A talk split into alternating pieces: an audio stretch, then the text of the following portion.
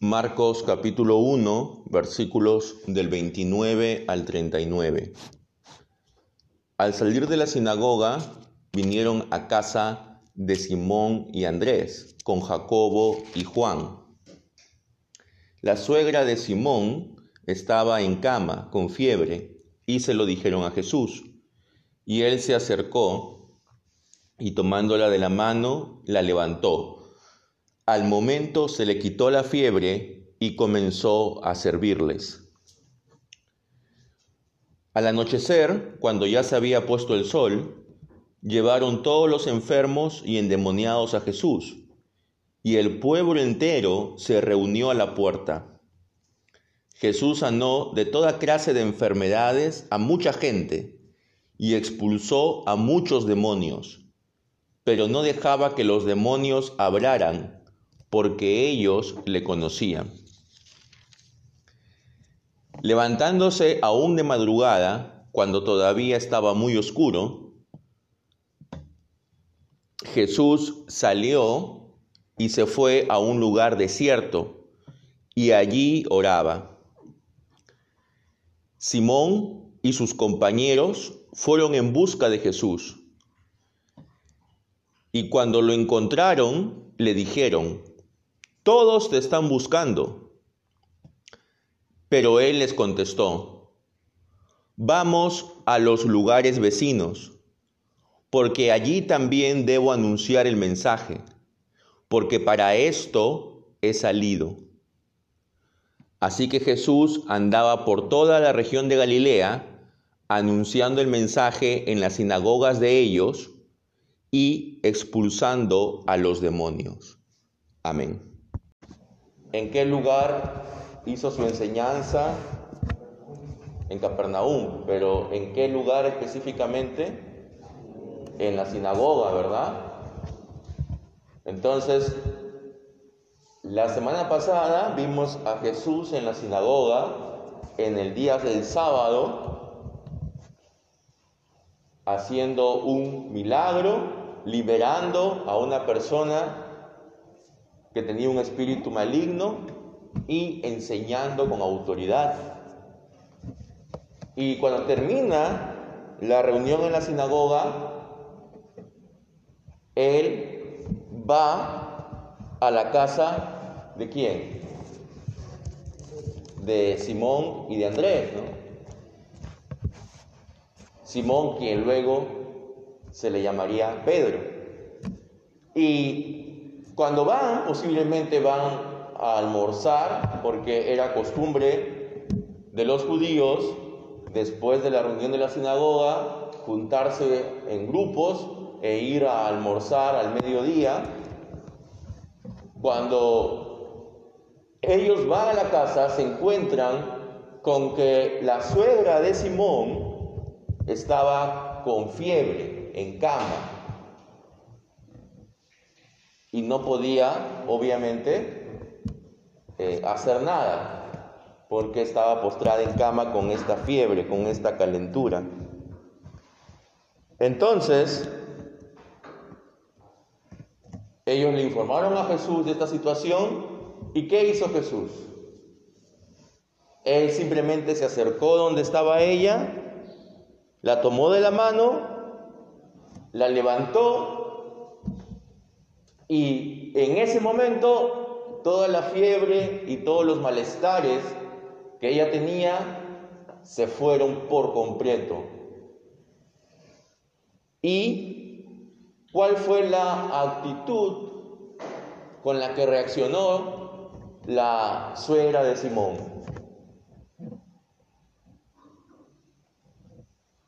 Ella comenzó a, a servirles. ¿No? A atenderles. Entonces, allí podemos ver, hermanos, como, por un lado, Jesús muestra nuevamente su autoridad, aquí sanando a una mujer que estaba enferma. Él no hace ningún tipo de ritual ni de conjuro, simplemente se acerca a ella la toma de la mano, la levanta y, e inmediatamente todos sus malestares pasan. El poder que tenía Jesús sobre el cuerpo de los demás era signo de su divinidad. Y esta mujer llega a servir a los demás. Entonces, Jesús nos ayuda para que nosotros podamos ayudar también a otros. Jesús nos ayuda para que nosotros no nos quedemos echados en nuestra cama. Jesús nos ayuda para que nosotros también podamos servir. Y eso es lo que justamente vamos a ver que Jesús hace luego en este pasaje. Como todavía estaban en el sábado, y en el sábado no se podía hacer ningún trabajo, entonces ah, ya se había corrido la voz en Capernaum de que Jesús había liberado una persona que tenía un espíritu impuro en la sinagoga y que estaba alojado en la casa de Simón y de Andrés. Entonces la gente de Capernaum esperó a que termine el sábado para llevar a sus enfermos. No lo podían hacer durante el sábado porque el llevar a un enfermo era considerado un trabajo y no se podía trabajar durante el sábado. Pero aquí hay una ironía, como el don de Dios se empieza a manifestar ¿no? de manera más eh, amplia después del día sagrado. ¿no? Mientras que en el día sagrado todos estaban descansando, estaban simplemente absteniéndose de hacer las cosas, Jesús empieza a obrar con mayor fuerza después de ese día. Y esto también nos invita a reflexionar acerca del día de reposo. El día de reposo debe ser un día de servicio, ¿no? A los demás también. No solo debe verse como un día de descanso, porque podemos verlo en el sentido negativo, ¿no? En el domingo yo solamente ya voy a la iglesia y luego todo el resto del día estoy descansando, ¿no? Y estoy cumpliendo con guardar la santidad del domingo. Pero verlo de esta manera, hermanos, es una manera limitada porque la palabra de Dios nos dice que si podemos ayudar a alguien, si podemos realizar una obra de misericordia con alguien, el domingo debemos hacerlo. Y eso no significa que estemos violentando el carácter sagrado del día, porque estamos cumpliendo con nuestro deber de amar a nuestro prójimo. Por eso es que siempre se ha dicho que todas las profesiones que necesitan trabajar el día domingo, como médicos, enfermeras y otras profesiones, les es lícito trabajar el día domingo porque es más importante la vida de las personas que guardar un día. Entonces, debemos tener claridad, ¿no? Acerca de cómo nosotros debemos guardar este día. Si de repente hay alguien que en, nuestro entorno que sabemos que necesita una ayuda, pues una buena forma también sería ir y ayudar a esta persona. Y de esta manera estamos cumpliendo con nuestra labor de amar al prójimo. Jesús empieza a hacer sanidades. Y aquí Jesús se hace ya conocido ¿no? en toda la región de Galilea, porque expulsó a muchos demonios, sanó a mucha gente y no dejaba que los demonios hablaran, porque estos le conocían. Es decir, no dejaba que los demonios revelaran quién era Jesús. El Mesías, el Hijo de Dios. ¿Y por qué? Porque Jesús sabía que aún no había llegado su tiempo. También, hermanos, después de esta curación masiva y termina el día, termina todo este periodo de curación, Jesús, aún de madrugada, cuando todavía estaba oscuro, Él se va a un lugar desértico, se aleja de la ciudad, para, ¿para qué cosa? para orar. Entonces Jesús mismo necesitaba estar en continua comunión, en constante contacto con Dios. Aún Él teniendo en su naturaleza divina la misma esencia de Dios. Con cuánta mayor razón nosotros, hermanos, tenemos que también estar en contacto con Dios. Y el estar en contacto con Dios implica desconectarnos de las distracciones. Por supuesto, no es necesario que nosotros nos vayamos a un lugar desértico a orar, pero sí es necesario que nos desconectemos, ¿no? No puedo estar orando y al mismo tiempo estar la televisión prendida o la radio prendida. Entonces, tenemos que cada uno de nosotros escoger un tiempo y un lugar en el cual podamos acercarnos a Dios. Y cada quien sabrá cuál es el tiempo y el lugar más apropiado. De repente, en la hora en que, si usted está en casa, en la hora en que de repente ya todos salieron, se fueron a trabajar o estuvieron o se fueron a hacer alguna compra y usted se quedó sola en casa, allí es el tiempo en que usted puede acercarse a Dios en oración. Porque claro, obviamente si hay otras personas alrededor de usted, es posible que le interrumpan, ¿no? Porque siempre hay gente imprudente, ¿no?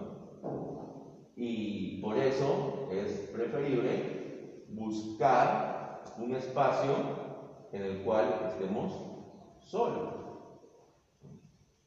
Y cada quien sabrá a qué hora es la más adecuada. No necesariamente al amanecer. No caigamos tampoco en un legalismo de decir, ah, porque Jesús antes del amanecer oraba, entonces todos tienen que orar antes del amanecer. Esa sería una mala aplicación de este pasaje. La correcta aplicación es que debemos encontrar un tiempo, una hora y un lugar para orar. ¿Y por qué necesitamos orar? Porque no solamente tenemos que dar, sino también tenemos que recibir. Recibir discernimiento, recibir para recibir esa orientación que nos produce el estar en contacto con Dios. Si no, no podríamos realizar nuestra misión de una manera correcta. Luego de que Jesús está orando, pero aún, aún cuando Él se ha ido de los discípulos, los discípulos van y lo buscan. ¿No? como, dijimos, como dije hace un momento, siempre hay gente imprudente que no respeta los tiempos de oración. ¿Y por qué lo buscan? Lo buscan posiblemente porque había más personas que habían llegado a la casa de Simón, esperando también por sanidad. Y obviamente esto se ve como algo bueno, pero allí había un peligro. El peligro era de establecer su cuartel general allí, de convertirse Jesús en un milagrero más. Y eso Jesús definitivamente no iba a permitir. Quizás en la mente de Simón ya estaba la idea de convertirse en una especie de representante de Jesús. Simón había dejado su oficio de pescador y entonces al él ver el éxito que tenía Jesús en atraer a las multitudes, y en llevar a los enfermos, entonces de repente digo, bueno, aquí entonces podemos hacer negocio. Y salgo ganando. Podemos convertir mi casa en un centro de sanidad, en un centro de sanación. Y vendrá gente de toda la región Pero Jesús no cae en esa trampa. Porque Jesús tenía una visión mucho más amplia. Él no quiere establecer solo un centro de sanidad. Él no quiere ser un sanador más. Él viene a inaugurar el reino de Dios. Él viene a transmitir su mensaje a la mayor cantidad de gente que pueda.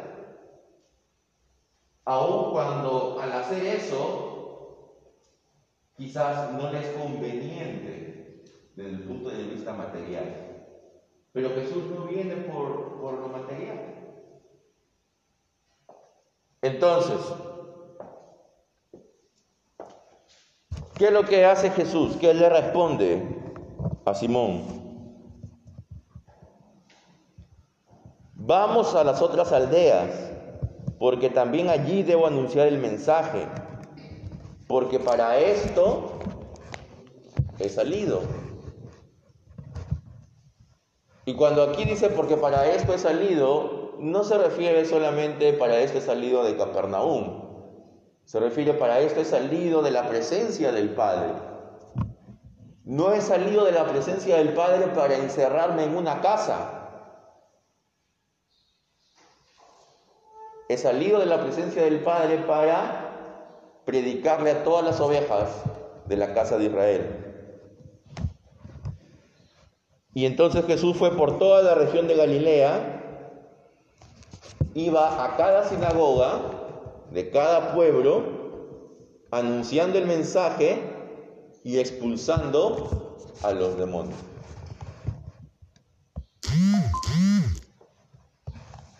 El mensaje es de que el reino de Dios estaba allí en medio de ellos, de que las profecías del Antiguo Testamento ya se estaban cumpliendo. Y aquí vemos cómo Jesús une las palabras con las obras. El mensaje y la acción van juntas. Aquí vemos cómo Jesús une el cuerpo con el alma o el espíritu. El mensaje cristiano es un mensaje que abarca toda la existencia humana. No solamente se enseña acerca de lo que tú debes entender y en quién debes confiar para tu salvación, sino también es un mensaje que lleva bienestar a las personas. Entonces, ambas cosas a la vez. No solamente nos preocupamos por lo espiritual, y si vamos a, una familia que tiene una gran necesidad material, no le podemos decir simplemente, bueno, confía en que Dios te va a proveer y bueno, y, que sea la voluntad de Dios, y nos vamos. Si nosotros estamos en la posibilidad de ayudarles, de darles alimentos o de, de brindarles algún tipo de ayuda, entonces debemos hacerlo. Pero tampoco debemos ir y simplemente entregar la ayuda y no compartir el mensaje. Porque eso nos convertiría en una ONG, eso nos convertiría en una agencia del gobierno.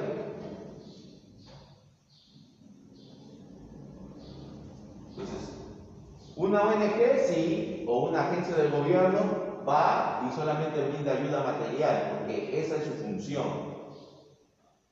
Para eso existen y para eso son financiados. Pero nosotros tenemos una misión de llevar el mensaje.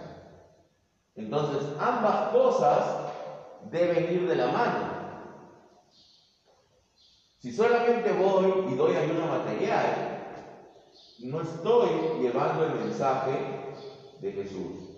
Pero si solo voy y viendo que hay necesidad, no brindo ayuda material y solo doy el mensaje, tampoco estoy llevando el mensaje completo de Jesús.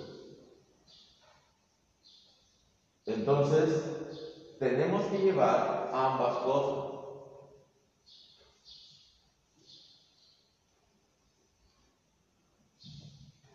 Para finalizar, debemos entender de que Jesús decidió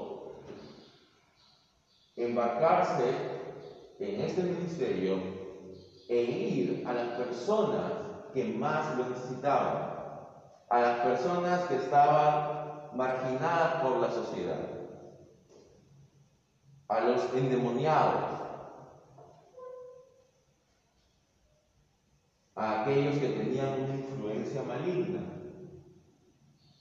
a aquellos que eran rechazados por la gente.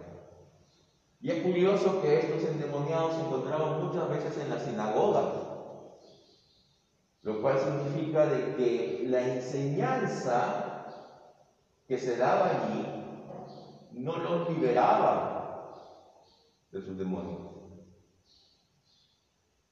La enseñanza que se daba allí era una enseñanza que simplemente consistía en repetir tradiciones, en repetir opiniones de otros maestros de la ley, pero no liberaba a la persona de su naturaleza pecadora, ni de todos los males que le afligían.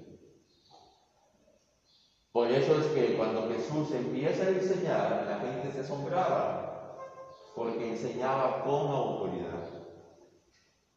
Entonces también, hermanos, así como Jesús fue a estas personas y no hizo acepción de personas para orar y tampoco una discriminación de lugar, nosotros también tenemos que ir a todas las personas, a los marginados, a los rechazados por la sociedad a aquellos con los cuales de repente uno no quisiera verse involucrado a veces. Pero el mensaje de Jesús tiene que ir hacia todo. Porque Él vino no por los sanos, no por los que afirman llevar una vida pura, sino Él vino por los enfermos, enfermos tanto en su cuerpo como en su alma. Y, ellos son los que más necesitan escuchar el mensaje de Jesús.